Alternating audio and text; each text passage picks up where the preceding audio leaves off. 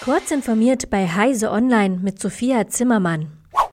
Google und Microsoft melden gute Ergebnisse. Microsoft und der Google-Konzern Alphabet haben ihre Quartalszahlen veröffentlicht.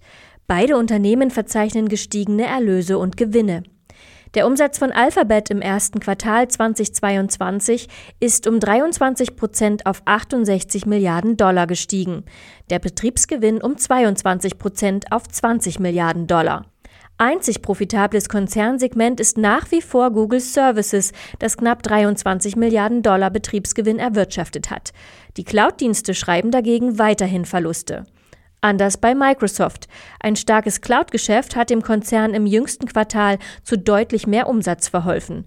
In den drei Monaten bis Ende März legten die Erlöse gegenüber dem Vorjahr um 18 Prozent auf gut 49 Milliarden US-Dollar zu. Gleichzeitig konnte der Konzern seinen Betriebsgewinn um 19 Prozent auf 20 Milliarden US-Dollar steigern. Bitcoin-Steuer gefordert. Für eine stärkere Regulierung von Kryptowährungen wie Bitcoin, Ethereum und Ripple setzt sich Fabio Panetta, Mitglied des Direktoriums der Europäischen Zentralbank EZB, mit Nachdruck ein. In einem Vortrag an der Columbia Universität in New York plädierte der Italiener dafür, Kryptovermögenswerte angemessen zu besteuern. Derzeit passiere an dieser Front kaum etwas. Es liege in der Natur des Marktes für Bitcoin und Co., dass steuerlich relevante Aktivitäten nur sehr schwer zu identifizieren seien.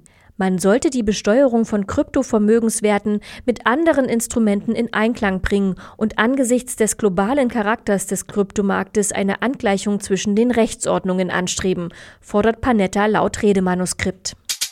Russland stellt Erdgaslieferungen nach Polen und Bulgarien ein. Polen und Bulgarien erhalten kein Erdgas mehr aus Russland. Das Energieministerium in Sofia bestätigte, dass das bulgarische Erdgasversorgungsunternehmen Bulgargas eine entsprechende Mitteilung von Gazprom erhalten habe. Kurz zuvor hatten die Regierung in Warschau und der polnische Erdgaskonzern PGNiG mitgeteilt, dass ab Mittwoch keine russischen Gaslieferungen an Polen mehr erfolgen.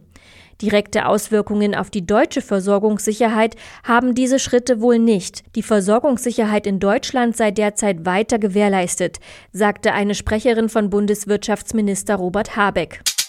Mehr Hass nach Twitter-Übernahme befürchtet. Der Twitter-Übernahme durch Elon Musk stehen viele Digitalpolitikerinnen und Politiker skeptisch gegenüber. Anke Domscheit-Berg, die für die Linke in Digitalfragen spricht, kritisiert, dass die Übernahme einer globalen Kommunikationsplattform durch einen einzelnen Milliardär aus verschiedenen Gründen hochgefährlich sei. Das erklärte sie dem Redaktionsnetzwerk Deutschland RND. Grünen-Politikerin Renate Künast verwies gegenüber dem RND darauf, dass Twitter bereits trotz zahlreicher Bemühungen ein großes Problem mit Hass und Desinformation hätte. Jens Zimmermann, der digitalpolitische Sprecher der SPD-Bundestagsfraktion, sieht die große Gefahr, dass Musk die Plattform für seine persönlichen politischen Zwecke und Ambitionen missbrauchen könnte.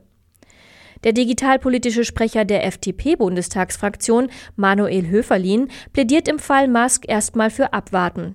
Er betonte gegenüber dem RND, Meinungsfreiheit sei ein wichtiges und schützenswertes Gut, erst recht im Internet und auf Plattformen wie Twitter. Klar müsse aber auch sein, dass Meinungsfreiheit an den Grenzen des Gesetzes ende. Diese und weitere Nachrichten finden Sie ausführlich auf heise.de.